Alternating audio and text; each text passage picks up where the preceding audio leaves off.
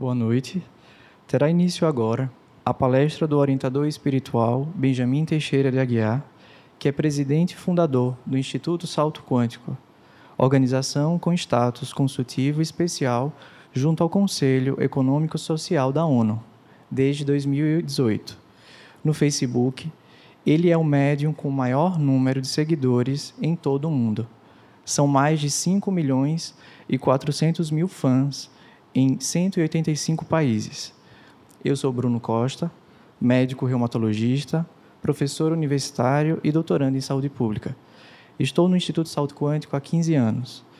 Em nome da instituição, dou as boas-vindas à plateia presencial em Aracaju, Sergipe, ao público da internet que acompanha esta transmissão ao vivo ou posteriormente pelo canal YouTube do palestrante, hoje com mais de 190 mil inscritos.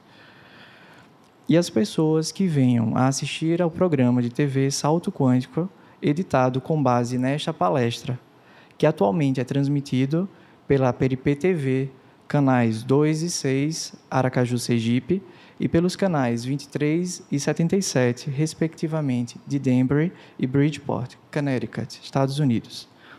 Um aviso importante ao público de Aracaju. No próximo domingo, dia 23 de fevereiro, esta palestra acontecerá novamente aqui no Comfort Hotel, localizado na, na Avenida Mário Jorge, 498, Atalaia, no horário habitual das 19 horas. Obrigado pela atenção. Desejamos uma excelente palestra a todos e todas.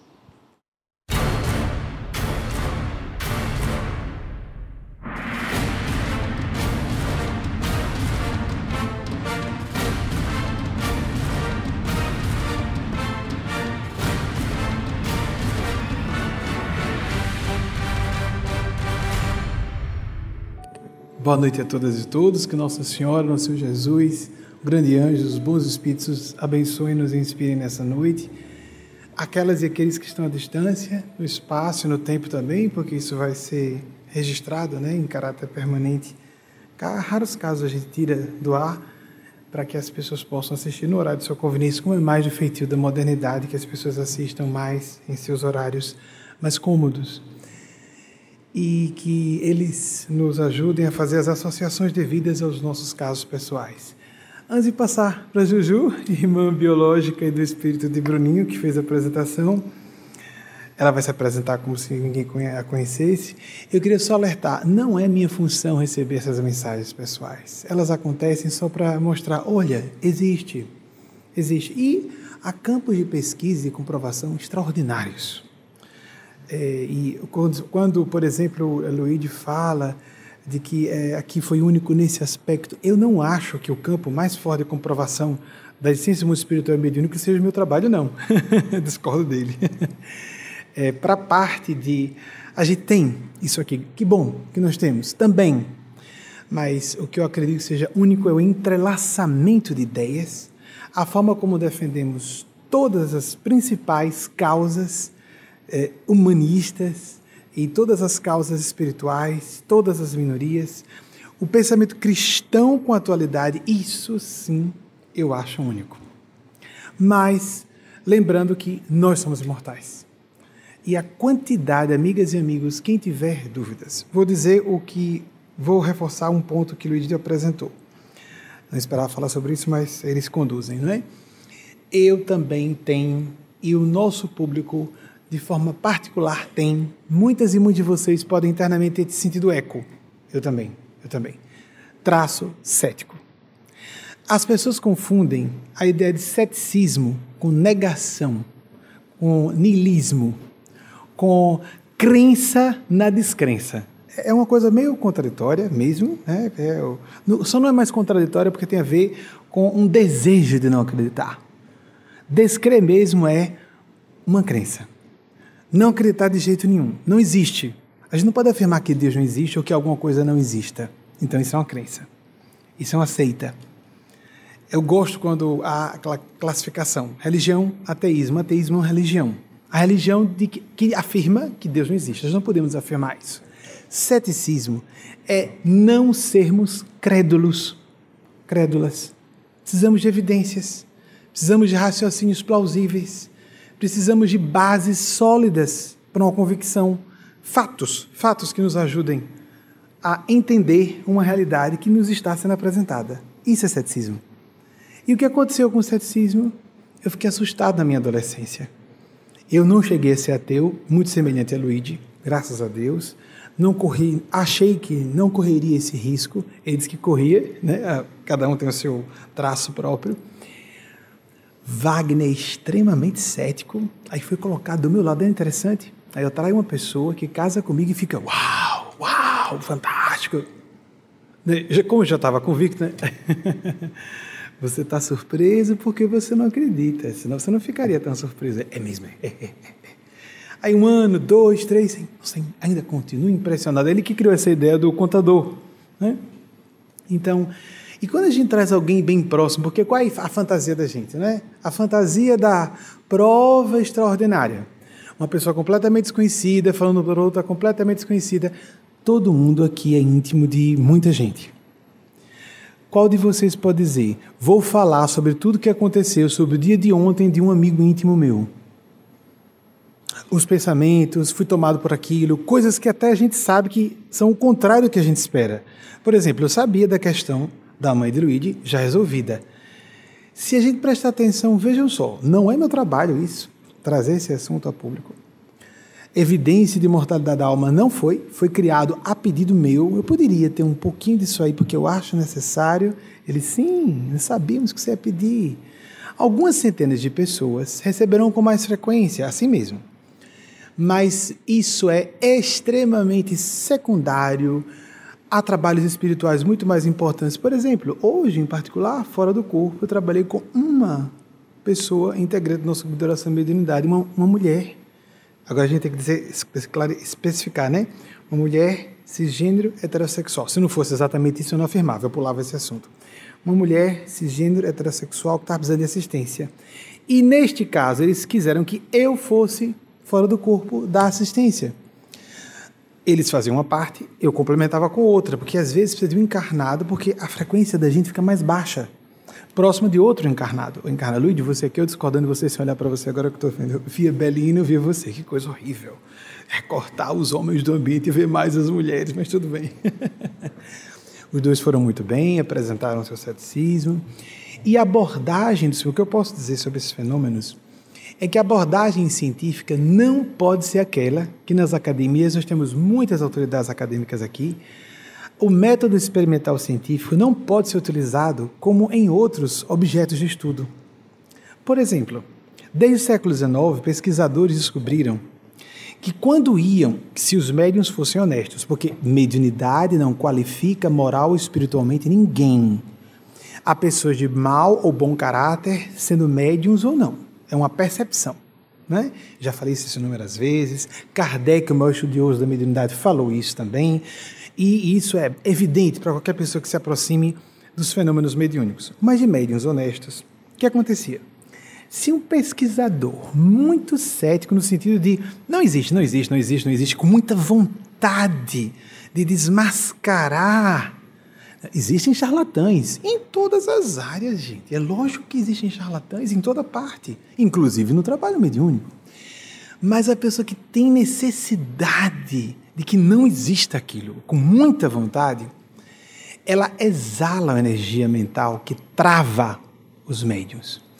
E há inúmeros relatos desses pesquisadores que dizem: fui lá para um médium muito aclamado, cheguei perto e ele disse: interessante, eu não estou vendo ninguém aqui agora, eu não estou ouvindo os espíritos e não sei, então começa a vir informação truncada. E, eh, peraí, deixa eu me concentrar um pouco mais. Aí o, o cara assim, enfrenta, ou a cara, né? Nesse momento a pessoa está bloqueando o processo. Aí o que acontece? Eu com muita frequência, vamos para casa. Esse, essa canalização eu fiz depois de uma meditação. E a gente disse, ela chama método de van que Freud tinha razão. A gente fica no estado mais crepuscular. Ligue, por favor, o aplicativo gravador. Eu quero falar com Luigi. Ela é que escolhe. Uma das funções é essa. Luigi está muito exposto. É responsável por uma área, olha só, diretor de mídias sociais. Ah, o bombardeio que ele recebe das pessoas que querem travar a divulgação dessas ideias. ela considera que ele merece. É o assunto deles. Eu não posso escolher. Às vezes eu pedi, aquela pessoa pode receber. Não. Eu gostaria, a gente vai considerar a respeito. Você vai pedir mesmo, você quer usar créditos para poder essa pessoa receber a mensagem, ela pode ser afastada. Ela pode não aguentar a informação. Ela pode achar que você fraudou, que você buscou informação com alguém. Eu fui abordado por pessoas que foram ao meu consultório para dizer que eu me mancomunei com inimigos delas para obter informações a respeito delas. Assim, olho no olho, gente. Nem to... Sem eu ter nominado a pessoa. Não foi uma mensagem com o vocativo, não, citando você, sobre você. Tem pessoas que não suportam certo grau de informação, mesmo julgando que quer a informação. Então, eles têm de 84, os que trabalham comigo, de 84 a 86 itens, eles variam. Engraçado é que algumas vezes eu achava que eu tinha atrapalhado a memória. Eles eram, não, é porque oscilam de 84 a 86 itens que eles analisam para cada mensagem mediúnica pessoal que vai ser passada. Se a pessoa pode ou não pode, quanto ela pode receber, se esse é o dia, só porque é um assunto que não diz respeito ao meu trabalho. O que, é que vocês acham? Foi incluído. O mundo espiritual é muito complexo e basicamente é espiritual. Vejamos esse fenômeno aí como uma ilustração. Livro. Lembra quando uma pessoa é pouco instruída ou pouco treinada intelectualmente a concentração, a abstração, a ideias mais elaboradas que pergunta assim: tem figurinha no livro? Já ouviram isso? Ai meu Deus, tem gente adulta que não tem vergonha de falar isso. Vergonha alheia, né? Tem figurinha? Pronto, isso é uma figurinha. Isso é uma figurinha. A gente precisa, a humanidade de hoje, quero dizer, precisa ainda de um fenômenozinho tal, mas é um fenômenozinho. Fenômeno mesmo não é nem fenômeno, é a base fundamental da realidade. É o espírito, é a consciência. Isso sim. E o fenômeno mediúnico é uma ferramenta, como outras existem, para nos ajudar a contatar, a saber que é real essa realidade. É, é estranho, né? Mas tudo bem. Porque quando a gente vai se informando sobre um pouquinho, um pouquinho, não precisa ser muita coisa não, sobre ciência, já disse isso inúmeras vezes, Vou, deixa eu reiterar, porque é importante a gente diz assim, toco, né? Se eu não vi, se eu não tocar, eu não acredito. E pessoas presenciaram fenômenos extraordinários e saíram blasfemando. Imagine se, em vez de incorporar, Eugênia Aspásia aparecesse aqui, fisicamente visível e tangível por vocês. Esse fenômeno existe. É raríssimo, principalmente com luz forte, porque o ectoplasma se dissipa. Mas pode já foi fotografado, filmado. Houve fraudes, como em tudo, mais uma vez, como em tudo, há fraudes. Mas houve fenômenos reais. Então imaginemos que o espírito, em vez de eu incorporar, ela aparecesse aqui. Eu diria que não estou exagerando em acreditar antecipadamente que se isso ocorresse, pelo menos 95% dos integrantes de nossas reuniões mediúnicas, não dos que estão visitando de vez em quando, diriam: Poxa, o que aconteceu com o Benjamin que resolveu chamar uma figurante vestir, a, vestir a grega e botar aquela mulher para dizer que é Eugênio? Quando o fenômeno vai ficando mais extraordinário, a gente começa, em vez de acreditar, a duvidar. Aí não, não pode ser. Isso aí. Não, eles acertaram antes, isso aí, né? Pois então, não foi acertado, gente. É real. É real. E dentro das câmeras que dentro das câmeras lê linguagem não verbal, etc. Pode saber se a pessoa está sendo transparente ou não. Os dois rapazes, eu também, estamos diante das câmeras. É real. E é contradutivo. Quando eles vão falar com alguém íntimo meu, o íntimo, a pessoa íntima sabe, como Luigi, e eu também, que eu não tenho como saber aquilo ali. E não precisa, quando há necessidade, se alguém estranho também já houve inúmeras vezes. Eu abordei uma moça na rua na Bahia nos anos 90, um, um ponto de ônibus. Imaginem. Situações horríveis, vexatórias. Na época, imagine, sem dizer, olha, com licença, eu sou gay, eu não vou estou abordando você. Eu não podia dizer, não se falava na época isso, né? Então, meu Deus, vou abordar essa moça, como é que eu vou fazer para não parecer com uma abordagem sexual e, é, e os espíritos insistindo, fale, fale, fale, porque ela podia cometer suicídio. Fale, fale, fale, fale, fale, fale. Ela está numa crise horrível, ela vai cometer suicídio. Se você não falar, ela comete suicídio. Fale. Eu fui falar com a moça. Eu não sei no que deu. Wagner relata, numa, só para dar um evento que foi marcante também para mim, de um episódio em que é, nós estávamos num. Se não me engano, o estava presente também, porque foi um atendimento odontológico. Eu tenho a impressão que você estava. Quando a assistente da. Estava, não estava? Da dentista? Evangélica. Olha, pessoas. Ah, não, isso não, não pode ser. É, desculpe, eu tenho uma. Estou recebendo aqui. Enquanto a, a dentista se preparava para é, fazer o atendimento. É, você é aberta a fenômenos mediúnicos? Não, não existem. Eu sou evangélica. Certo. Mas tem importância que eu passe alguma coisa para você agora? Olha, de uma pessoa cética. Isso atrapalha, como eu disse a vocês. Não, tudo bem. Se você quiser falar. A moça tomou um susto tão grande com o que falou que prorrompeu em choro na minha frente e saiu para telefonar para a mãe. Wagner deixou esse depoimento. Esse foi um dos eventos mais fortes para mim também, porque eu vi, nossa, não adiantou a moça não acreditar. Não adiantou a moça ser contra. Eu presenciei isso inúmeras vezes. Mas não é minha função. Minha função é, em nome da espiritualidade esclarecedora, minha função é canalizar os elucidadores dos nossos conflitos. O que Luigi falou, propósito. É trazer consolação para as nossas aflições, significado para as nossas existências. Nessa época de desesperança, de ataque a tudo e a todos, e de que, vou repetir mais uma vez, há uma orquestração para desesperar a humanidade, dizendo que, porque já que existem religiosos desonestos, como há cientistas desonestos, como há políticos desonestos, como há gente desonesta em todo lugar. Então Deus não existe. Então a gente, vou reiterar esse argumento. Alguém deixa de ir ao médico porque sabe que há médicos desonestos. Alguém deixa de apelar para a justiça porque há profissionais da justiça que sejam desonestos. Alguém deixa de eleger os seus governantes preferidos ou os candidatos preferidos porque há políticos desonestos. Há pessoas de bem e pessoas que pertencem às faixas do mal em todo o ambiente. Vamos fixar bem isso. Negar uma, todo um campo de existência por causa. É uma pena que eu não posso trazer a público aqui por razões de direitos autorais, mas em nossa palestra fechada eu pude exibir é, para os integrantes de reuniões mediúnicas um estudo, o próprio especialista mostrando em imagens é, representativas virtuais né, do cérebro humano de os lóbulos frontais aumentando a sua massa, o tecido do, dos lóbulos frontais pela prática da meditação e da oração.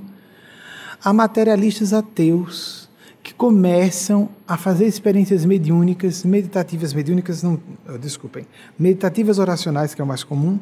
Observa a parte mediúnica ou de regressão de memória no estritamente aspecto para terapêutico mas eu tenho acompanhado inúmeros relatos no correr das décadas, por escrito e, e, pessoalmente, à distância, e pessoalmente as pessoas me dizendo. Eu comecei a me aproximar do assunto porque tem efeitos, e depois eu descobri que é real. Deus existe, a espiritualidade existe, porque, por exemplo, terapia de vidas passadas. Alguns foram fazer, é, porque tem efeitos aqui para esses casos de fobias interessantes e tal. Então vou, vou aplicar. Achei interessante, né? Do inconsciente, tá? a pessoa acha que foi uma rainha do Egito, às vezes é só simbólico quando é rainha do Egito. Ninguém se lembra do que todo mundo foi. Miserável, morrendo de fome, né? Uma das boas médias aqui presentes diz: oh, maminha, eu fico preocupada porque o pessoal fala tanta é, reencarnação e luxo, e eu me lembro tanta miséria, tanta pobreza por onde todos passamos. E isso é certo. Alguns passamos, aí foi o momento pior de nossas encarnações. Tivemos a oportunidade de poder. Aí nos borramos todos, né? Fizemos um bastante caquinha moral e estamos pagando até hoje. Porque se já somos essas flores, essas fragrâncias, essa, que exalam essas fragrâncias morais de virtudes celestes, como somos hoje, vocês imaginem como nós, em outras encarnações, numa circunstância cultural, moral, espiritual diferente, como nós é, tudo isso diferente, essa circunstância diferente, como nós éramos, como nós agíamos. A gente tem um monte de ideias interessantes que a gente diz, eu acho, minha opinião, eu sou uma pessoa sem preconceitos, né? A gente nem percebe que está reproduzindo uma hipnose cultural. A gente nem percebe. A gente não sabe que com a cabeça de hoje, com a evolução de hoje, se tivesse nascido numa sociedade escravagista, muitos de nós seríamos escravagistas. Recentemente eu vi um anúncio de uma palestra de uma mulher negra, olhem só, uma mulher negra, que o título da palestra é Feminismo essencialmente anticristão. Deu um curto-circuito na minha cabeça. Peraí, peraí, com licença. Com licença. O que é que tem cristianismo a ver com empoderamento, se não de toda a espécie humana? Depois, se ela é antifeminista, então ela devia se calar e não fazer a palestra. Sendo coerente, não é? E ela pertence a outra minoria negra. E o que ela vai fazer? Porque os outros dois palestrantes religiosos convencionais são homens brancos, tudo indica que heterossexuais. Aí pode-se dar o luxo de serem egocentrados e defender apenas o próprio umbigo. Mas uma mulher negra não pode se dar esse luxo. Nenhuma mulher pode se dar esse luxo. Nenhum LGBT, inclusive, atenção, LGBT inclui bissexuais. Segundo especialistas da sexologia, a maior parte da espécie humana. Negros, mestiços, nordestinos, latinos. A gente diz, não, mas eu sou do sul, eu sou sudestino. Nem existe a palavra, né? Sudestino, vocês já ouviram? Porque pressupõe-se que o verdadeiro brasileiro é que nasceu no Sudeste. Então é por isso que não existe sudestino. Existe sulista, porque não é exatamente brasileiro, né? É do Centro-Oeste. Aí não tem também, porque tem Brasília, né? No Centro-Oeste. Então você é o quê do Centro-Oeste? Você é centro-oestista? Uh, mas tem Brasília, gente, não pode, não pode ser diferente. Brasília, Rio, São Paulo, São Brasil, o resto é a beirada. É isso mesmo? Aí a gente vai para Paris, para Nova York, para Londres, e aí as pessoas não distinguem quem é de São Paulo, quem é do Cariri, quem é do Rio do Bra de Brasília. Vocês falam espanhol? Vocês. Uh... Aí a gente passa o vexame do óbvio, gente. Preconceito prejudica todo mundo. Não tem grupos privilegiados. E cedo ou tarde, todos nós somos vítimas desses, dessa maldade. Preconceito é maldade, gente. Todos nós temos preconceito. Até a maior parte deles inconscientes. Isso é inevitável. É o processo, a forma de funcionar da mente humana que gera o preconceito. Para facilitar a, a operacionalização do nosso dia a dia. Mas o que se chama de preconceito não é preconceito, é maldade. É embotamento mental é obtusidade intelectual, falta de conhecimento, falta de sensibilidade, falta de consciência. Quando vocês ah, falando está sendo machista, não está sendo perverso, não. Está sendo homofóbico ou transfóbico. Isso não é maldade, não. Às vezes o comportamento de violência a pessoa chama de discriminação, preconceito. Não é violência, é maldade, é falta de consciência, muitas vezes. Porque preconceitozinhos todo mundo tem, contra si, inclusive. Acabei de citar. É, é uma pena se essa moça discordar, eu, eu, entendo, eu gostei de ver os argumentos dela, porque ela, sendo mulher negra, vai falar que cristianismo, quem ela vai falar em nome de Jesus isso? Jesus defendeu prostitutas e disse que entraria no reino de Deus antes dos seus discípulos e de religiosos da época. Jesus defendeu as minorias o tempo inteiro. Eu quero saber qual é o argumento dessa pessoa. Não vou assistir a palestra dela, porque seria um horror e me levantar e discutir. Eu não vou fazer isso, não vou criar tumulto no ambiente. Se discorda, não vai. Mas isso é uma completa incongruência. Isso é uma blasfêmia. As pessoas que usam o nome de Jesus para fazer exatamente o contrário do que Jesus fazia: defender minorias, incluir todas as pessoas e trazer espiritualidade e humanidade para toda parte. É incoerente. As pessoas também não entendem o que é feminismo, que é busca de igualdade de gênero, de direitos igualitários. A mesma coisa os movimentos a favor de LGBTs não estão colocando, buscando privilégios. Que louco. Gente, por favor, não, não. Isso não é honesto. Não é honesto. Não é honesto. Observem. Os ambientes que, em, que há o empoderamento de mulheres, os homens são respeitados.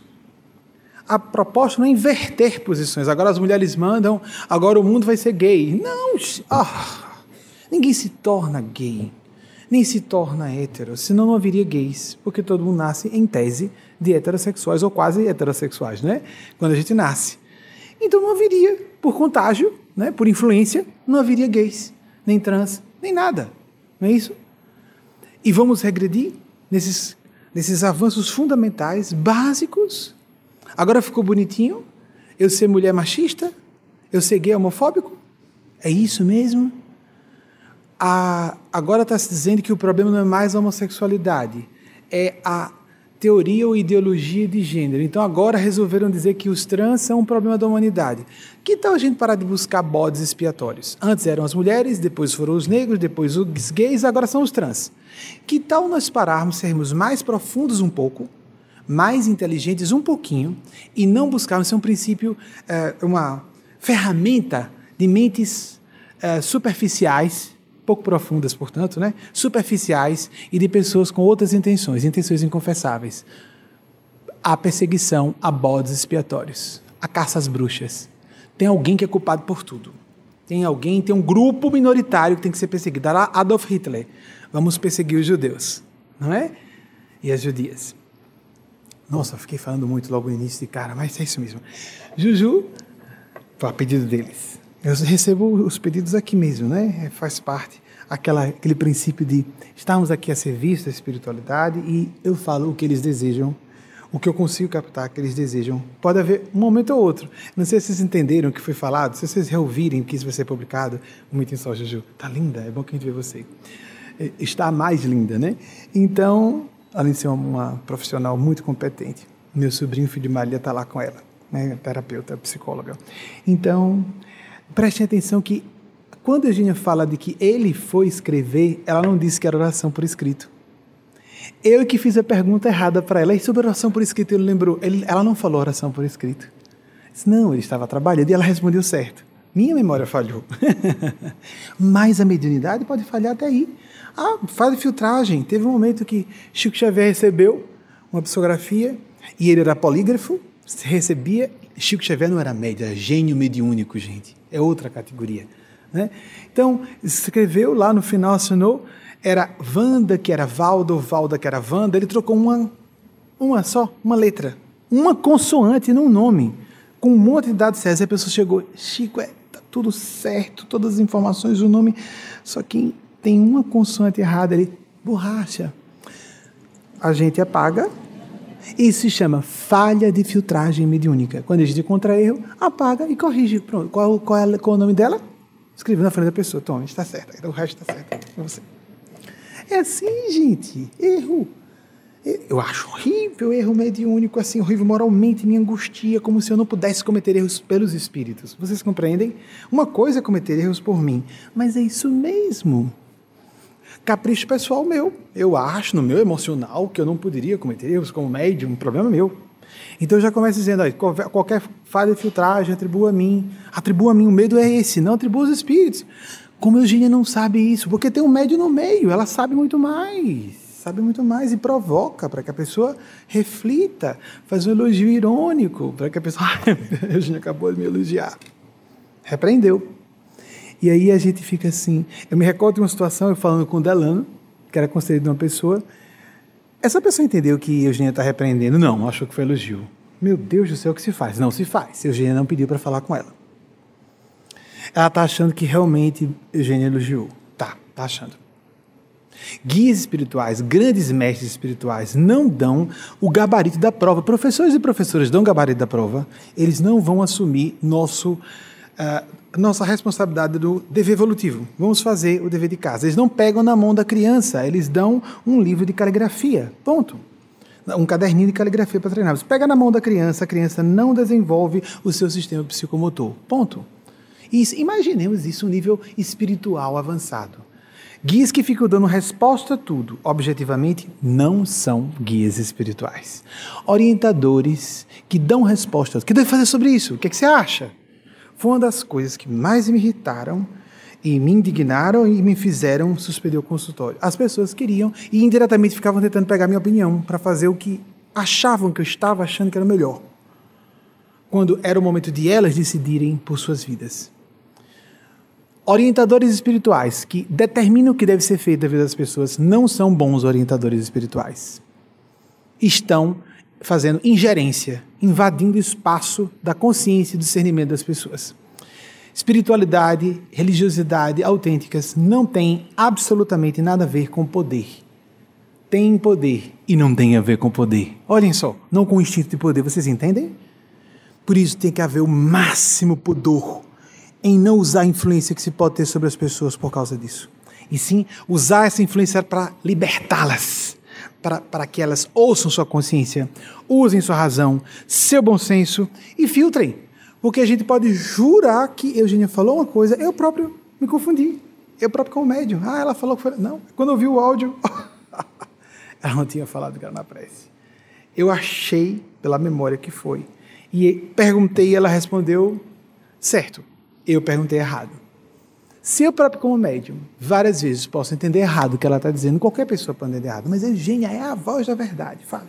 Espiritualidade superior não é voz da verdade. Jesus foi a voz da verdade.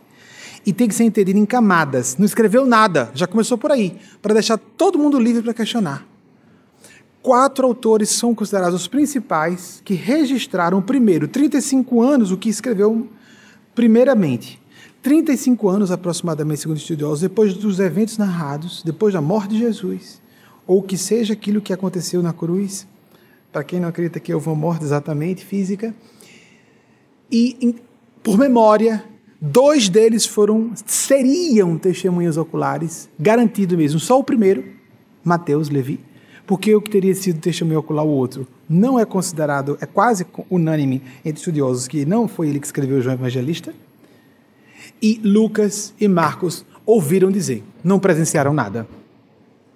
E tem pessoas querendo pegar ao pé da letra o que não pode ser ao pé da letra, textos de dois mil anos de existência, ou 1.900 anos, alguns deles, como o Evangelho de João, escrito primeiramente em grego, depois transmitido, eh, traduzido para latim, depois para os idiomas neolatinos, com concílios no meio que tiraram e colocaram textos, trechos de textos meu Deus do céu! Isso é falta de responsabilidade. A gente estuda no ensino fundamental e no ensino médio a interpretação de texto. E na interpretação de texto antigo, antigo, a gente tem que considerar contexto histórico, cultural, tanta coisa. Quem tinha intenção de escrever, escreveu o que com que intenção e distorcer os fatos?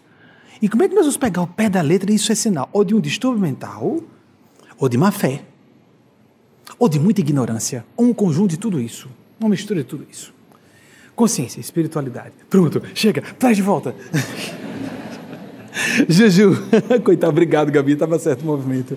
Sim, Juju, porque foi um timing ótimo na hora. Acho que para poder a gente rir um pouquinho, porque o assunto é tão denso e tão necessário, né? Sim, Juju. Boa noite, mami. Boa noite, é, Juju. Sou Juliana Costa, psicóloga clínica junguiana e doutoranda em psicologia. Maravilha, doutoranda já, tão nova e doutoranda. Obrigada. Sim. Tem de que, princesa? Gidelvânia de Jesus Santos, São Cristóvão, Sergipe. Como alimentar a autoestima de forma saudável e de, de modo que seja algo construtivo no processo de desenvolvimento da genuína espiritualidade?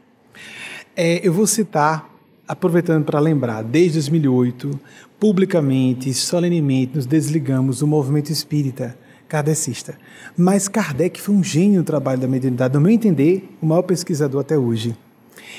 E eu não sei se o próprio Kardec ou um dos espíritos que ele, na sua codificação, que ele fez uma codificação de textos diversos de espíritos no século XIX. Um deles fala sobre, ou ele próprio, ou um dos espíritos por ele, no trabalho dele, quer dizer, por ele que ele filtrou, né? Algumas coisas ele colocou, que ele escreveu de próprio punho, não posso dizer como eu sei disso. Faz de conta que vocês não imaginam que seja. Intuitivamente ele recebeu muita coisa dele próprio. Ele era uma pessoa muito intuída, lógico, né? Todos nós podemos ser intuídos para o bem em qualquer atividade profissional. Mas, no momento, ele diz que a verdadeira autoconfiança, não, não a palavra autoconfiança, mas que a verdadeira fé não se casa com a presunção, fé e presunção, mas sim na confiança em Deus. A pessoa não tem confiança em si, mas confiança em Deus. Esse elemento, essa fala de Kardec, nós respeitamos, agora temos que complementar. Mas a confiança em Deus tem que pressupor a confiança em si mesmo também. Isso aí já é Emmanuel Chico Xavier. Nós não somos kardecistas, mas Chico foi um gênio mediúnico. E eu acredito que Chico não estava falando só para os espíritas, como pessoas próximas a ele, inclusive, disseram: olhe, quem mais vem aqui não são os kardecistas, 70% do público não é kardecista. Chico é líder de todos os brasileiros e brasileiras, sem dúvida, sem dúvida. Ele estava acima de definições. Ele poderia politicamente apresentar de forma muito politicamente no sentido correto da palavra, elegante, polido, não é cortês. Tá certo. Mas ele se dizia basicamente cristão seguidor de Jesus, falava de Jesus o tempo inteiro. Setores arcaicos do meio kardecista no passado, inclusive, condenava essa história de estar tá muito religioso o negócio, né? Está falando demais de Jesus, Jesus, Jesus, Jesus. Tínhamos que falar de ciência, de espiritismo, como só ciência. Pois é, Kardec era cientista, não era religioso, não era líder espiritual, e Chico Xavier era. Era um orientador espiritual. Era uma pessoa de feição religiosa. Era. Então, Chico, por Emmanuel, Emmanuel falando, portanto, através da medalha de Chico, disse: Quando você tiver com dúvida de si, lembre-se que Deus confiou em você para fazer o que você faz. É mesmo, né? A gente não parar para pensar nisso, né? Se Deus me colocou, se eu parir uma pessoa, vamos imaginar, o ser mãe ou pai biológico, porque o pai vai parir também, né? A mãe não é marfrodita, né, gente?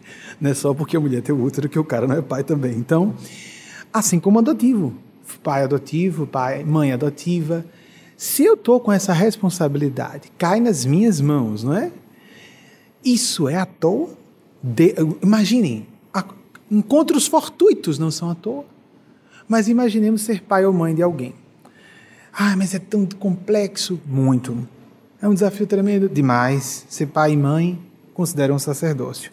Mas a divina providência confiou a você com seus defeitos humanos, com suas limitações humanas, exatamente como você é. É por isso que a gente fica reencarnando várias vezes para ser pai e mãe novamente, novamente, novamente, para exercitar o amor verdadeiro. Somos nós. Você saiu. Nós, pais e mães, eu não sou. Eu, eu Benjamin, não sou, né? Não nessa encarnação. Somos, são os pais, vamos botar o tempo verbal certo. São os pais e as mães que ganham mais e somos, se eu considerar meu histórico evolutivo, que todos nós somos pais e mães, somos nós quando somos, no momento que estamos sendo pais e mães, que ganhamos mais. A gente fica imaginando, ai que maravilha, ser filho dessa pessoa especial, ser filha e ganho, e ganho, né? Eu vi chocado de uma amiga que estava abusando de um. Isso há muito tempo, uma pessoa que eu não tenho contato hoje. Há muito tempo. E ela foi muito abusiva com um pai, colocando contas desnecessárias para o pai pagar, e disse, mas fulana, quando o pai saiu, o respeito a não interferir na relação com o pai, quando o pai saiu do ambiente, o fulana, poxa, você está sendo abusiva com seu pai. Ela, para que existem, afinal de contas, para que existem um pai, os pais? Aí deu uma pausa, e o perplexo, né? Parecia aquela coisa que aí a venda. Para pagar nossas contas, é claro. Porque o pai, minha filha, tá excessivo, aquele vozeirão bem grave. Aí fica imaginando, né? Que o cara muito másculo, grossão, sei o quê. Então deve ser. Não, coração de manteiga, totalmente manipulado e controlado pela menina. Fazia um mimo, um dengo. Ai, paga aí, pai, paga aí. Aí ele reclamando e ela, tá certo, pai, tá certo. Ela, aquele tom, né? Que, né? Ai, que porra, ficar ouvindo isso. E ele completamente com razão. Fulana, seu pai estava sendo tão amável com você em vez de lhe dar uma bronca. Quando ele saiu, né? Tinha intimidade para falar. Não, para que existem? É isso mesmo, arranque. Se não arrancar a outra irmã, o irmão vai arrancar e tem esposas que agem assim com maridos, irmãos que agem, filhos e filhas fazem muito isso com pais e mães. Só a parte material e a psicológica e espiritual. Devastar o coração de um pai e de uma mãe com preocupações desnecessárias. Então, como todos nós somos filhos e filhas, e nem todos são pais e mães, lembremos. Há muito abuso cometido, pai e mãe não são obrigados a tudo, coisa alguma. Nossa cultura é muito mimosa sobre isso. A mãe tem que fazer tudo por mim, o pai tem que fazer tudo, não tem que fazer coisa alguma. Tem um limite para o dever de pai e mãe. E nós do Brasil, os estrangeiros quando vêm aqui, nossa, que coisa estranha vocês são grudados demais. Eles, na verdade, eles querem dizer, isso é um primitivismo social. Na verdade, eles vêm dessa forma. Que os brasileiros ficam muito ligados à família biológica. Vocês sabem que os adolescentes, nos Estados Unidos, que é o extremo oposto, não sei se também está correto como eles são. 16 anos, o pai quer que o filho saia logo, 18, chega, vá trabalhar, cadê sua vida? Vá, amadureça. Quando a criança está indo para a universidade, significa. Criança, né? Eu vejo como criança, 18, 19 anos, bem. Quando jovem adulto, 18, 19, está indo para a faculdade, significa está se emancipando, né? Não volta mais, né? Já está arranjando seu emprego. Alguns que são filhos de pessoas ricas fazem questão de um trabalho braçal que pague a sua própria conta, vão ser balconistas, mas é meu dinheiro, não é da fortuna de meus pais. Aqui, não só as pessoas são muito grudadas, como o que acontece? Fica todo mundo, e os americanos ficam chocados quando vêm. Todo mundo se metendo na vida de todo mundo dando palpite. Aí a sogra, o sogro, a avó, a tia, o tio, o tio avô, o tio avô. Meu Deus, que pesadelo, parece uma tribo. No sentido de nível civilizatório tribal. Todo mundo se mete na vida de todo mundo. Tem uma coisa que eu acho, vou, me permitam, para defender muito bom como a gente, graças a Deus, aqui no nosso ambiente existe muito isso. e é uma proposta para todas as pessoas à distância aqui, quando nos acompanham mais é porque concordam com linhas gerais do que nós estamos apresentando. Defender todas as minorias, não necessariamente aquelas de que participamos, porque só existe uma causa, a humanidade, ponto. E é necessário que haja militâncias, porque algumas áreas são mais são flancos abertos. São as causas que as minoritárias que precisam de maior defesa. Entretanto, em última análise, a causa é a humanidade. Uma que eu acho uma de uma de uma de um grau de ofensa, vamos dizer assim, que parece um assinte, uma, uma, uma, um terrível desrespeito ao sentimento de uma pessoa, é chegar assim, um casal, vamos imaginar, né, bem padrão, casal, cisgênero, heterossexual, aí casa.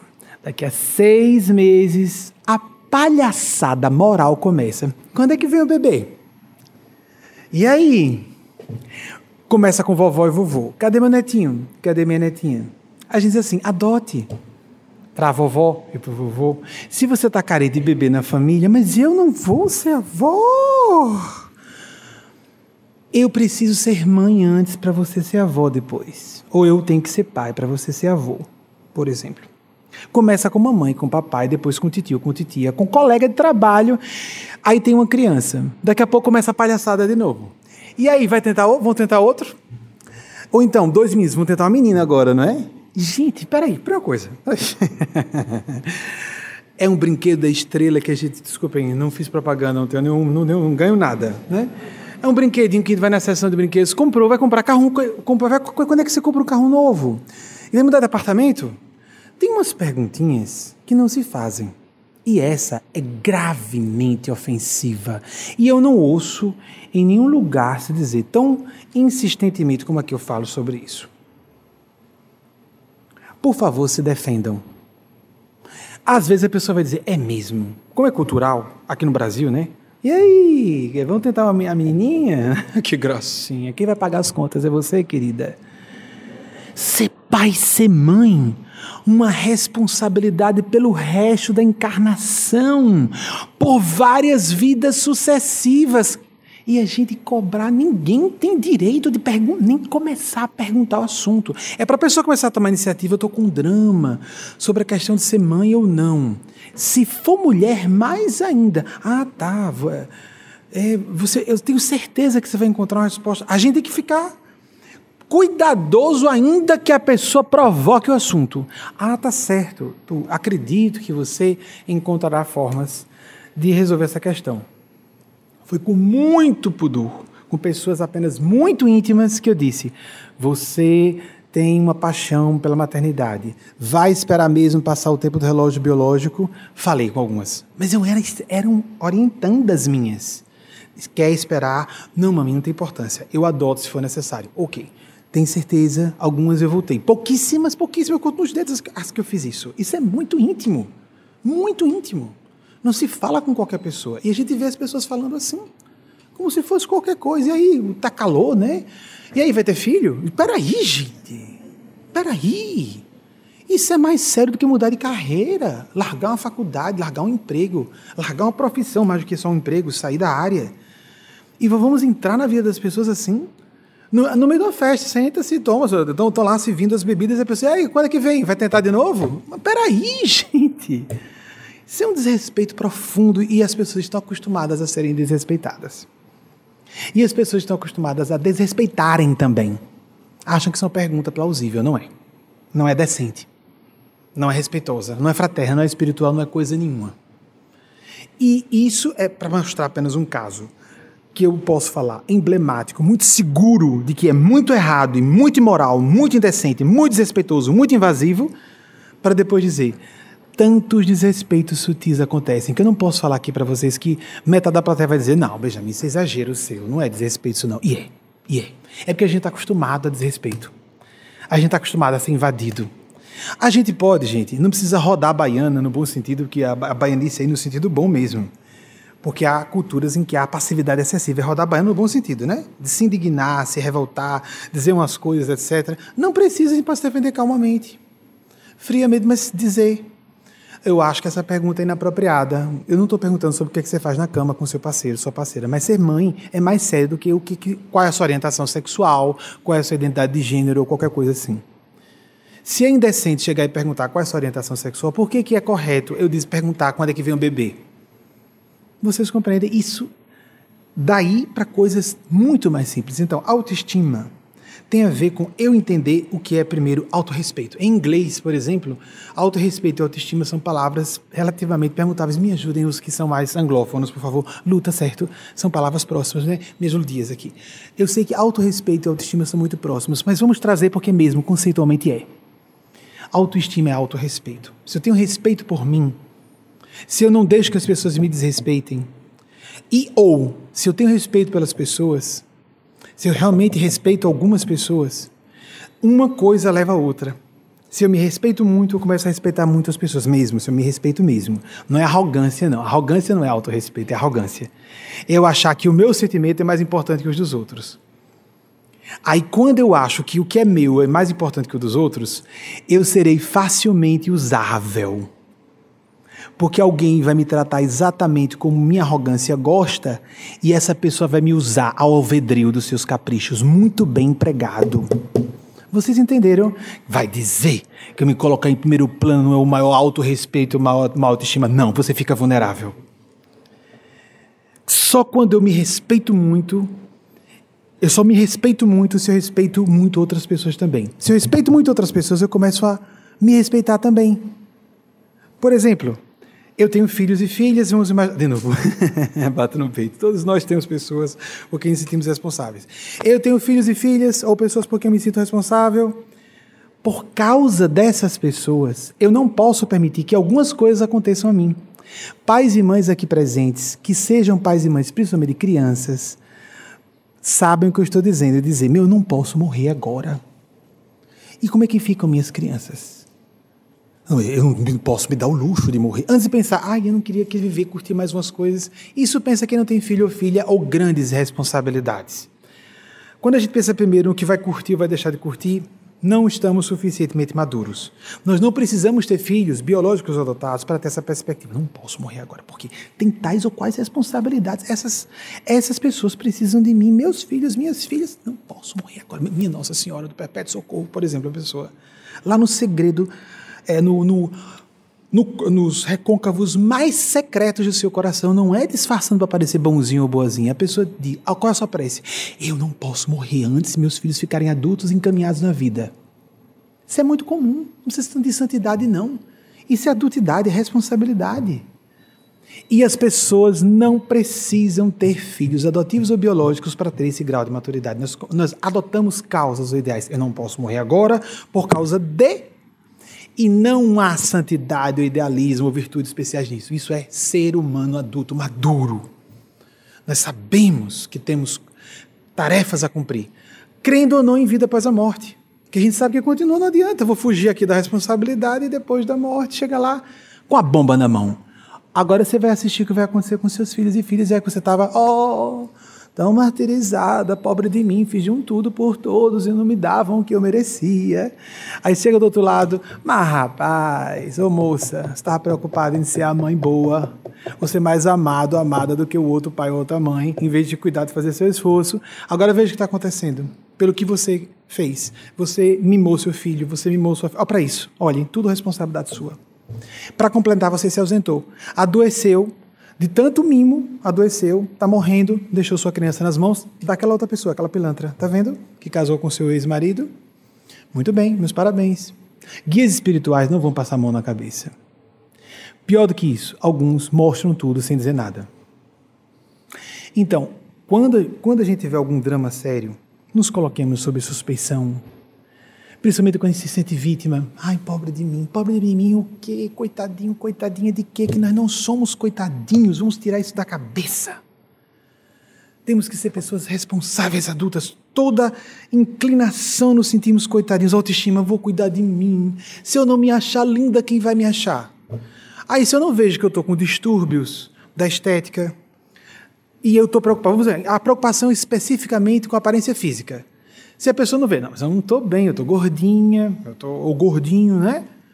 Se eu não vejo que está errado, eu não corrijo. As mulheres são bem atentas a isso. Deixa eu botar uma maquiagemzinha, né, para não ficar horrorosa como eu tô. Que nada, tá linda. Mas aí ela está se sentindo mal, reflete psicologicamente as mulheres, vocês são complexas, magnificamente complexas mesmo.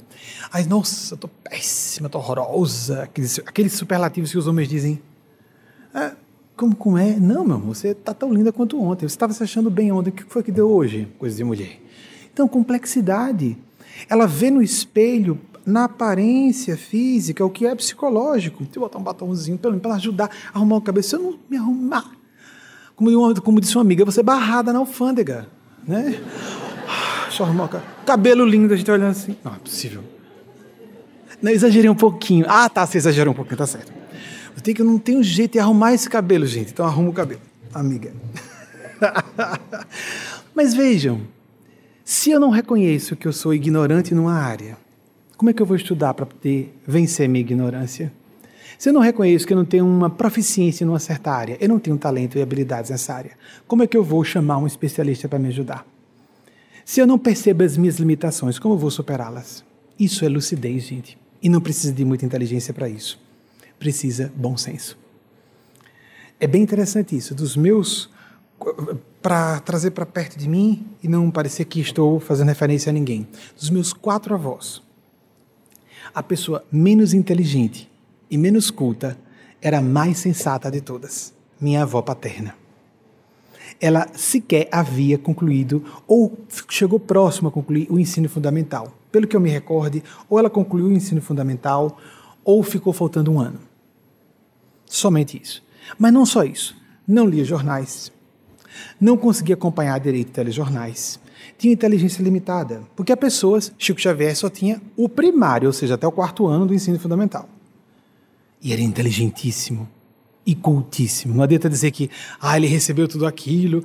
Chico Xavier lia os jornais, por exemplo, só isso. A Folha de São Paulo, na casa de 80 anos, ele lia a Folha de São Paulo de ponta a ponta, todos os dias, só a Folha de São Paulo. Ele tinha em casa suas enciclopédias, etc, etc o homem era inteligentíssimo e cultíssimo e fazia questão de não demonstrar muito claramente isso para as pessoas não dizerem que ele não era o médium gênio mediúnico que era. Ele era muito inteligente e muito informado, mas era gênio mediúnico. Mas as pessoas, para acreditar em mediunidade, têm que achar que, pessoa, que o médium é completamente estúpido e ignorante. Oh, gente, o médium é um tradutor. Mas então, voltando. Essa minha avó, tinha a sensatez. Ela nunca fazia uma afirmação que ela não pressupusesse antes que tinha como fazer aquela afirmação. Impressionante isso. Isso é o que muitos de vocês devem conhecer pessoas assim: sabedoria. E quando essas pessoas abrem a boca é para a gente prestar atenção, porque elas são sensatas. E quando elas vão para o centro de suas consciências, elas ecoam a voz de Deus para nós. Deixem eu só dizer a vocês, em 1999, com meu primeiro parceiro, eu visitei minha avó, essa minha avó. Ela nasceu em 1911, em Aracaju, Sergipe, a menor capital do Nordeste. 1911. Eu tive um avô que foi, ao que eu soube, o primeiro é, engenheiro civil da cidade. Minha avó materna foi lá, viajou para São Paulo para estudar com os maiores especialistas de culinária da época para fazer, se tornar a melhor na área. Meu avô paterno, embora pouco culto, era inteligentíssimo, escrevia poesias, etc, etc. Pois, amigos, essa é minha avó paterna, sem cultura, sem brilhante na, inteligência, nada. Aí eu fui visitar. Eu sabia que ela ia perceber ah, então, mas achei que ela iria condenar. Católica, rezava o texto todos os dias.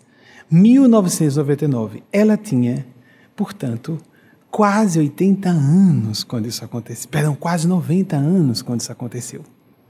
Vocês estão tendo notícia do que seja isso? Uma pessoa com quase 90 anos, em, em 99, foi o ano, em, portanto, que ela fez 88, não é? Anos. Ela morreu nas vésperas de completar 90, dois dias antes de completar 90 anos, em 2001.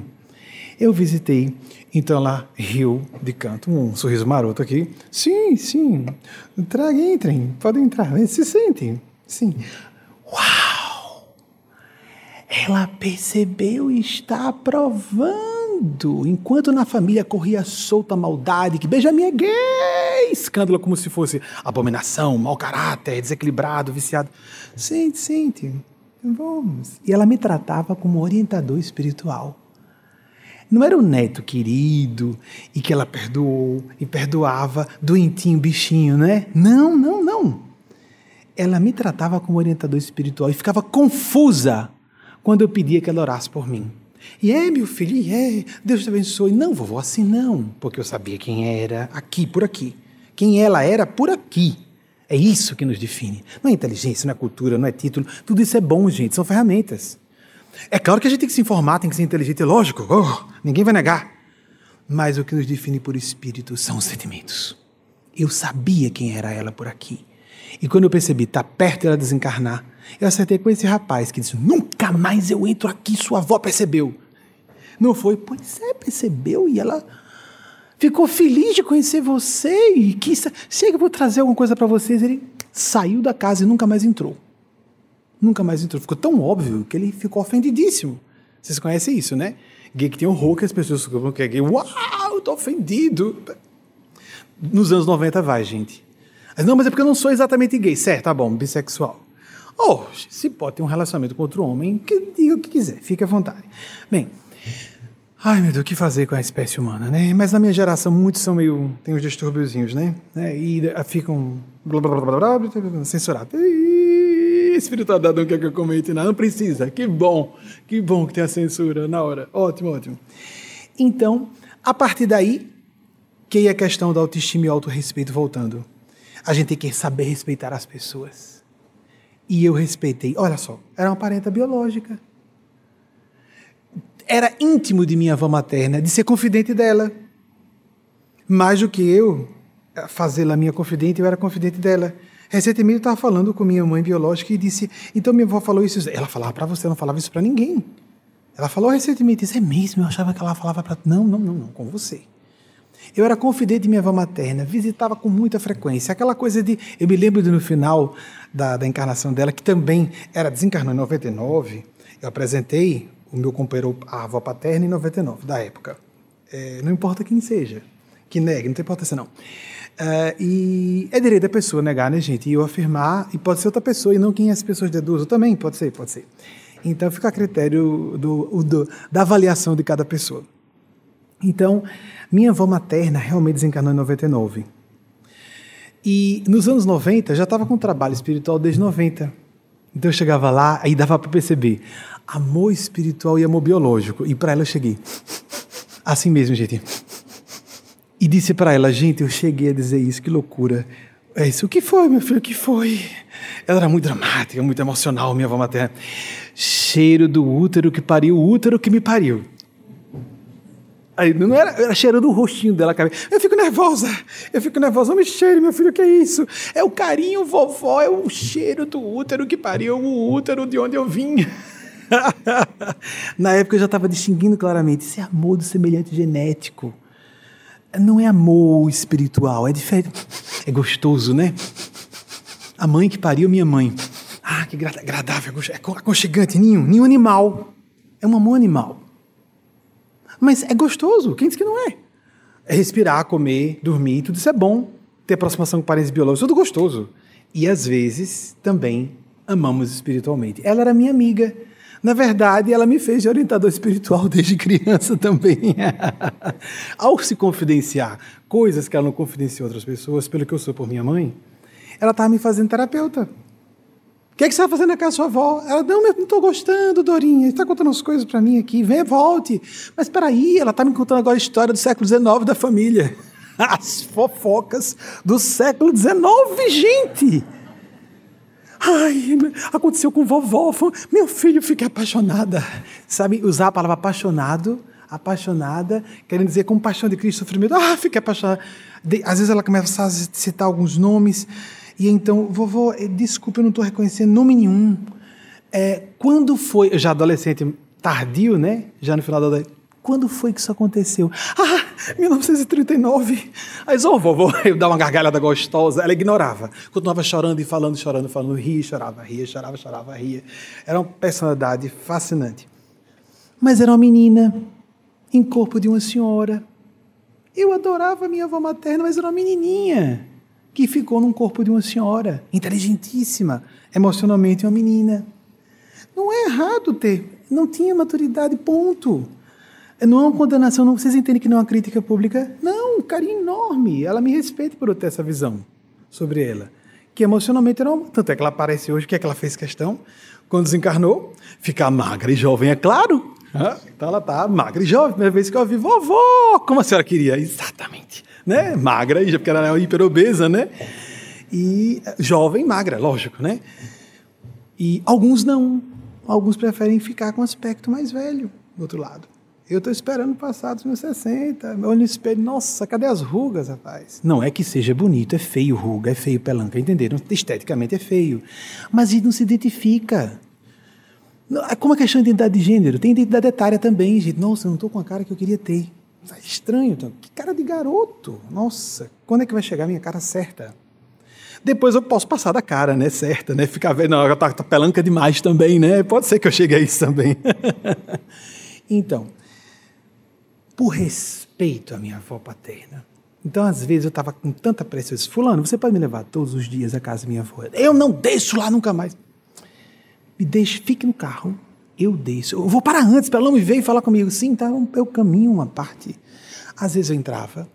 E algumas vezes era tanta pressa que eu parava. Me perdoem os que já me ouviram falar isso, mas é importante. Alguns podem não ter ouvido. Faço questão de reiterar. Em respeito a ela e em respeito a todas as pessoas que devem ser vistas pelo que coração. Vamos abrir os olhos. Está lá na Bíblia, no Antigo Testamento. Muitos receberam como estranhos anjos ocultos. Em palavras aproximadas a isso. Atenção! As aparências enganam. A gente associa pessoa muito inteligente a ser de luz, pessoa que diz as coisas que me agradam a ser de luz, e a gente se esquece de sentimentos pode ser exatamente a pessoa que nos diz, diga a coisa mais dura, mais difícil de ser processada, que seja minha maior amiga. E ela pode falar isso com muito cuidado, sem ofender. E nós é que nos sentimos ofendidos. Então, quando ela me tirou, eu tive um distúrbio de anorexia na época. Rara, que era a comunidade média, que é a pessoa querer matar o corpo para viver só o espírito. Geralmente a anorexia é por aspectos estéticos. Eu não queria, eu li em um livro mediúnico kardecista que os pontos de contato com o mundo inferior são o estômago e o sexo. Então, a, a, a região genital e o estômago. É só não comer e não fazer sexo? Só isso?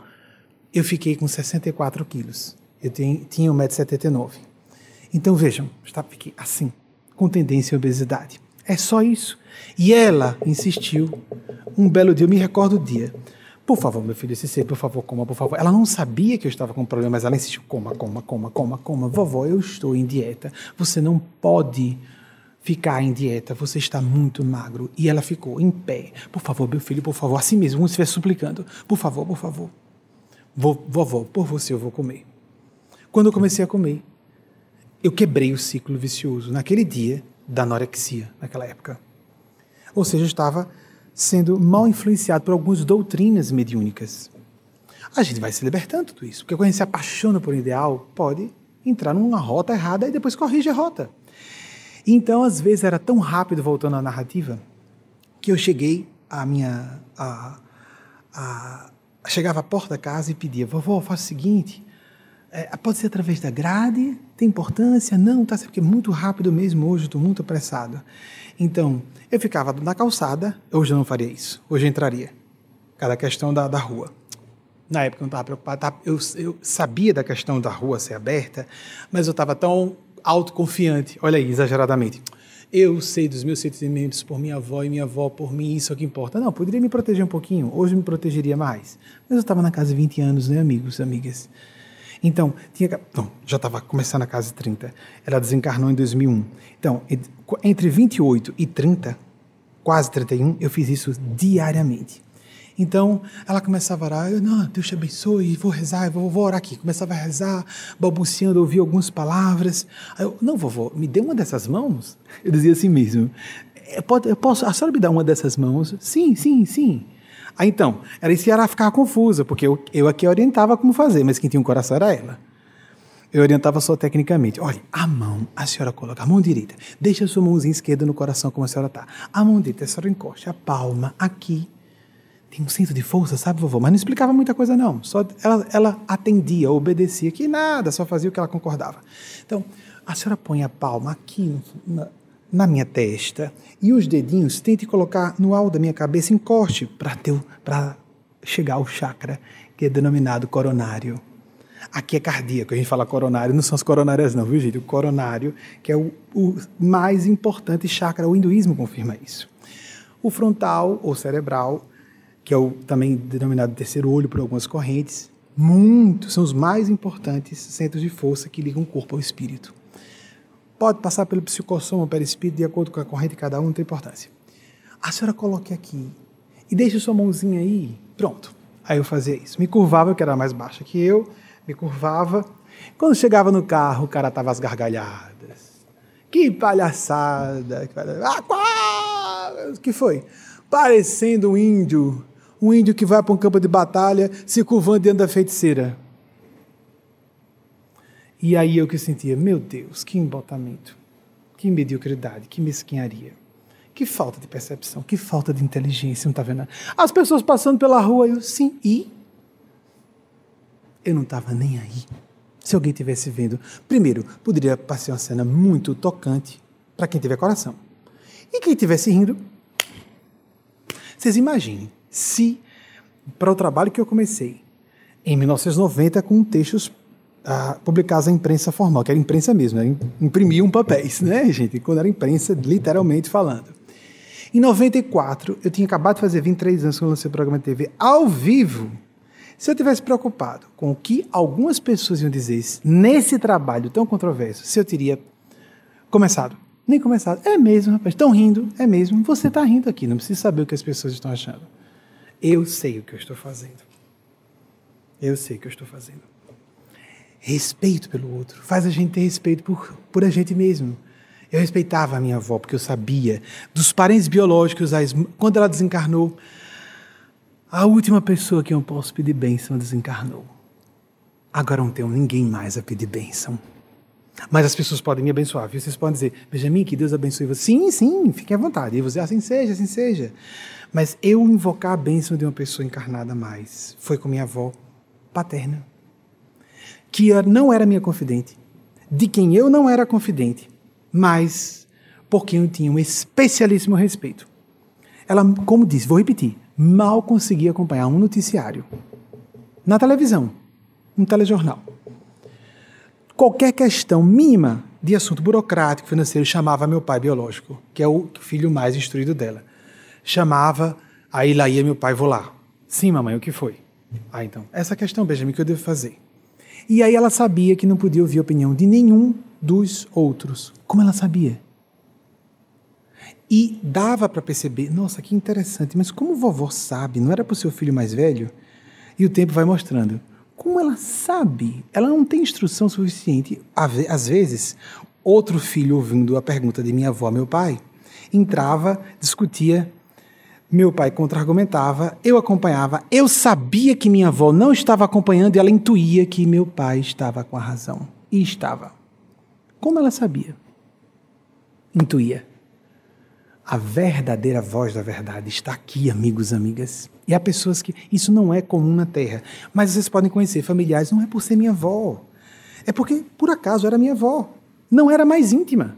A minha avó materna era mais íntima, vocês entendem? O carinho, a ternura com a outra avó, avó materna. Você entende que não é? Vocês entendem que não é? Eu gosto muito, então confio é minha avó ou minha mãe, então é perfeita. É meu pai, tem sempre razão. Não, pode não ter. Pode estar com toda a intenção de fazer o bem, dizendo uma asneira muito grande, com intenção de fazer o bem. Todas as famílias têm essas pessoas. Podem não ser tão puras ou tão virtuosas, têm seus defeitos. Minha avó tem suas limitações, tinha, tinha suas limitações. Se não, as academias, os ambientes profissionais, em todo lugar há agentes do bem, humanos, falíveis, Prestemos atenção, porque podem não ser as pessoas que nós costumamos reverenciar mais. Eu contei recentemente um episódio, vou repetir aqui para vocês, como um ardorosíssimo feminista. Isso que é anticristão, né? Então, já pensou, gente? Gente, olha, pelo que eu lembre, está lá nos evangelhos que Jesus era cercado, nos, literalmente nessas palavras, por santas mulheres. Não diz que era cercado de santos homens, mas santas mulheres sim. Então, cercado de santas mulheres que cuidavam dele em suas necessidades.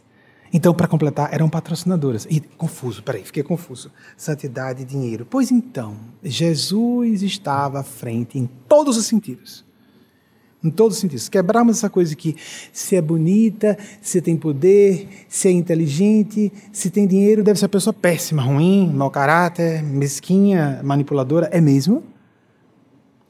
Nem podemos discriminar por a pessoa ser desfavorecida e temos que lutar por todas as pessoas que são mais atacadas, discriminadas por aparência. Tudo a ver com o corpo, né? Por, é, por ser mais velho, porque tem mais cor na pele, porque não, não é heterossexual ou não, ou não tem identidade de gênero idêntica ao gênero que nasceu, essa blá blá blá blá. blá. Tudo a ver com o cor. Onde nasceu, qual sotaque fala da região, que língua fala, qual é a língua materna, às vezes a língua que a pessoa fala primária não é a da mãe. Até isso é preconceito. Ok. Vamos voltar ao centro, vamos voltar ao eixo, vamos voltar à espiritualidade. E então o episódio que eu contei recentemente, como um ardoroso defensor da feminilidade. Porque quem não defender a feminilidade está completamente fora de foco espiritual. A feminilidade não é só a defesa das mulheres, é a defesa do, do gênero humano, do ser humano, né? em todos os aspectos, os desdobramentos, implicações e significado. Numa situação relativamente recente, eu estava com um grupo pequeno de pessoas e havia um casal de anciães, um velhinho e uma velhinha. A velhinha muito doce, sorria e amável, uma doçura, uma graça. E há pessoas que são assim com muita sinceridade. Mas há pessoas que são assim, colocam uma máscara. E não são raras as que fazem isso porque é uma máscara, porque é conveniente muito amável, muito educada, muito civilizada, muito doce, muito esclarecida, sabia? Muito política. Que pessoa refinada, sofisticada, amigos, amigas. Isso não disse na palestra reservada. Isso eu falei ontem. Esse episódio eu narrei recentemente. E o marido casca grossa. A gente saiu do ambiente, Wagner brincando. A única pessoa que eu posso dizer que estava, para não identificar quando foi. Aí vai. É, é, é. Aí Wagner, eu, como ele fica, se bota sob suspeição por se sentir machista, só Wagner reconhece, é interessante, gente. Eu acho que todo mundo é um pouco machista, principalmente as mulheres. Eu acho que todo mundo é homofóbico, principalmente os gays. Acho que tem muita gente racista e é mais comum encontrar racistas entre negros e negras. Porque a gente não, não costuma se amar, autoestima, de novo. Não estou dizendo que todos e todas, mas que a, a tendência, fiquemos atentos. Aí, Wagner, e eu, eu tenho a tendência de achar gente fina. É, é mesmo completamente. Muito coração bom. Coração de manteiga. Passamos dias, Wagner brincando, tentando imitar o jeitão dele falar, né? Um doce de pessoa. E aí, então, é, ele quis nos ajudar. A esposa, muito prestativa, estava querendo nos ajudar. Foi uma situação rápida. De, deve ter demorado uns 30 minutos desse contato com esse casal de velhinhos. E ela estava querendo nos ajudar naquilo que não podemos falar o que era, muito prestativa. E ele quis entrar em alguns pouquíssimos momentos para colaborar. E aí então ela ficava. Quando ele começava a falar, e que falava bem grosso, falava alto, aí chamava a atenção de todas as pessoas, eu, já treinado para esse tipo de trabalho, puxava um rabinho de olho para ver como estava a senhora. É, e está querendo ajudar vocês. Às vezes ela soltava.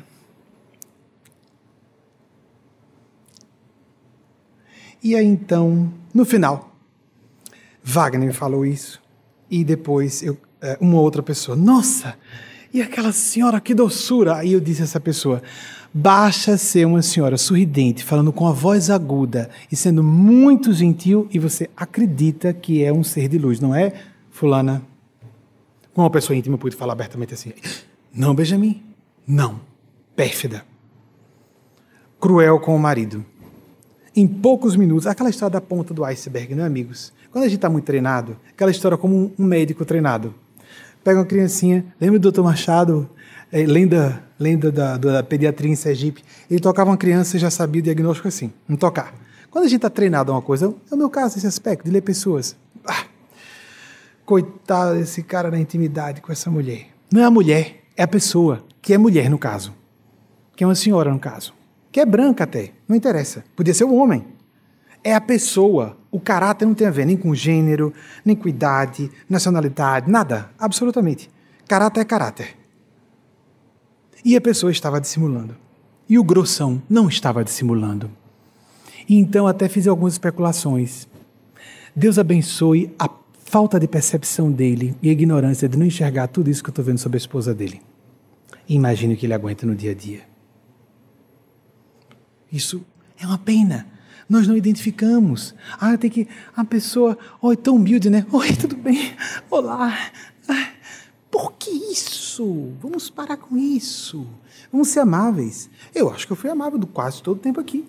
Sorrir quando é possível, amável quando é possível, mas não é hora de ser amável, não é hora de ser amável. É hora de ser firme, é hora de ser firme. Você não vai pegar bem eu falar que tem uma palestrante negra, mulher, que disse que feminismo é anticristão. Isso não pega bem porque ela pode não gostar. Pronto, ela pode se defender. Não disse o nome, mas dizer que feminismo é, é essencialmente anticristão, eu sou completamente contra. E acho que posso falar em nome de Jesus muito melhor do que ela sobre isso.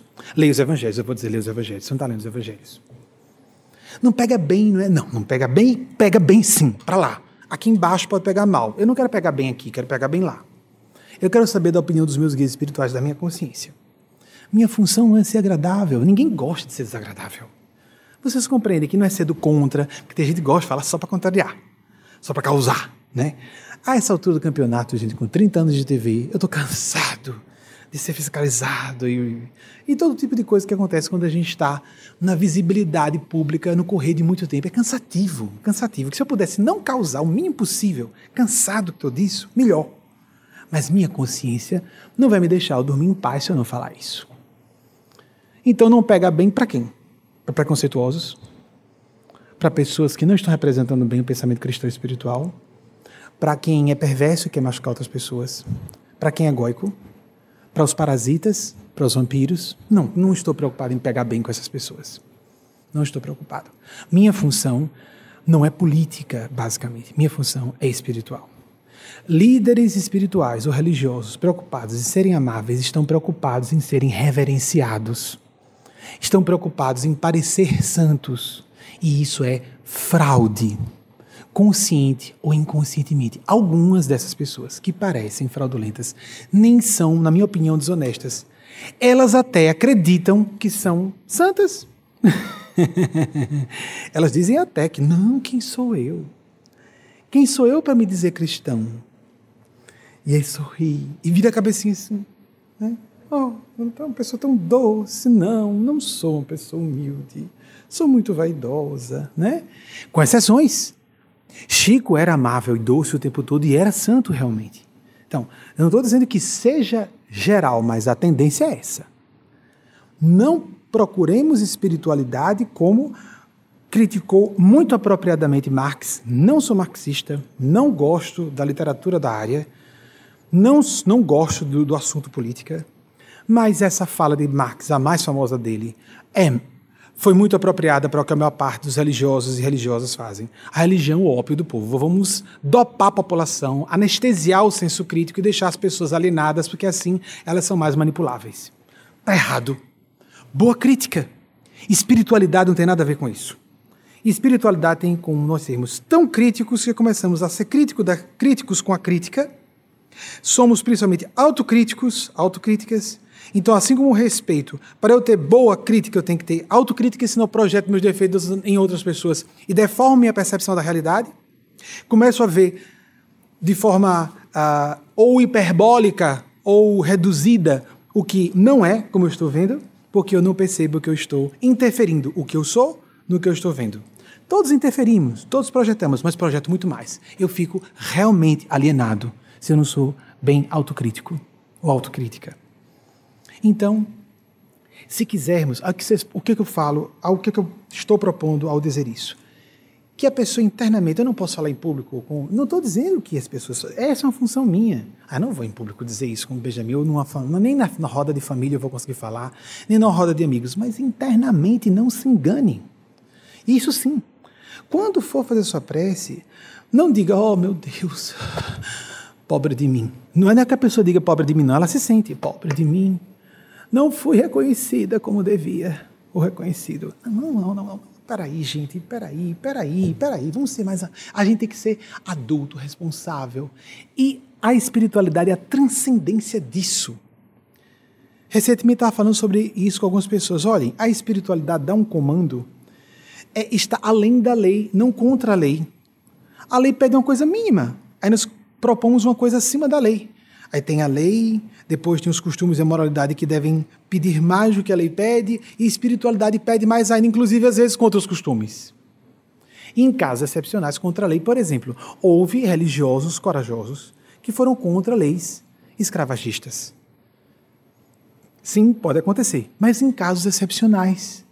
Então, transcendentalidade, espiritualidade tem a ver com isso. É uma supraestrutura, não no sentido que sociólogos falam de uma lavagem cerebral cultural, mas alguns sociólogos mais conservadores, eu estou falando da visão clássica. Mas supraestrutura como algo excepcionalmente refinado em termos de inteligência e de sentimentos. Se não for isso, não é espiritualidade autêntica. A pessoa que uh, tem comportamentos medíocres e mesquinhos, ou apresenta ideias medíocres e mesquinhas, não está representando a espiritualidade de Deus. Porque a espiritualidade de Deus tem que ser vetores evolutivos. Tem que provocar o avanço e não frear o avanço.